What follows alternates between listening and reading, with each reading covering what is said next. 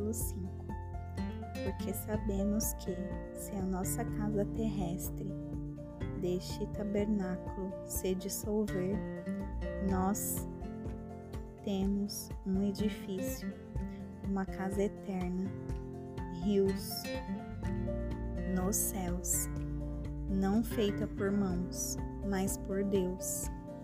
Pois nisto gememos ardentemente, desejando ser revestidos da nossa casa que é do céu, se é que, estando vestidos, não fomos achados nus, porque nós que estamos neste tabernáculo gememos, sendo sobrecarregados, não porque queremos ser despidos, mas revestidos, para que a mortalidade seja engolida pela vida.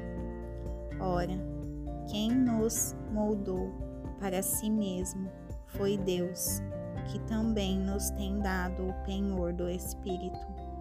Por isso, nós estamos sempre confiantes, sabendo que, enquanto habitamos no corpo, estamos ausentes do Senhor, porque andamos por fé, não por vista.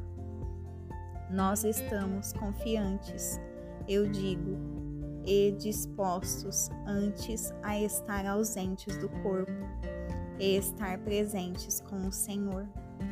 Portanto, nós trabalhamos para quer presentes ou ausentes, possamos ser aceitos por Ele, porque todos devemos comparecer diante do tribunal de Cristo para que cada um possa receber as coisas feitas no seu corpo, segundo o que tiver feito, se é bom ou ruim. Conhecendo, portanto, o temor do Senhor, persuadimos os homens, mas somos manifestos a Deus.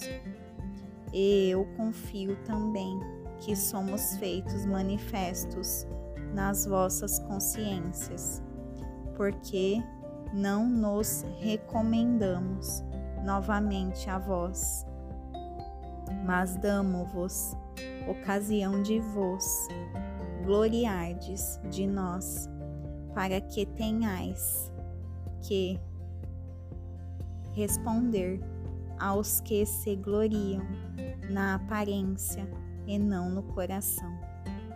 Pois se estamos loucos, é para Deus, e se estamos sóbrios, é por vossa causa, porque o amor de Cristo nos constrange, porque assim nós julgamos que se um morreu por todos, então todos morreram.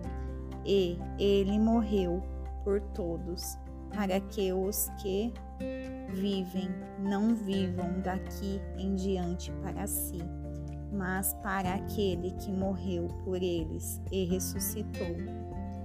Portanto, daqui por diante, a nenhum homem conhecemos segundo a carne.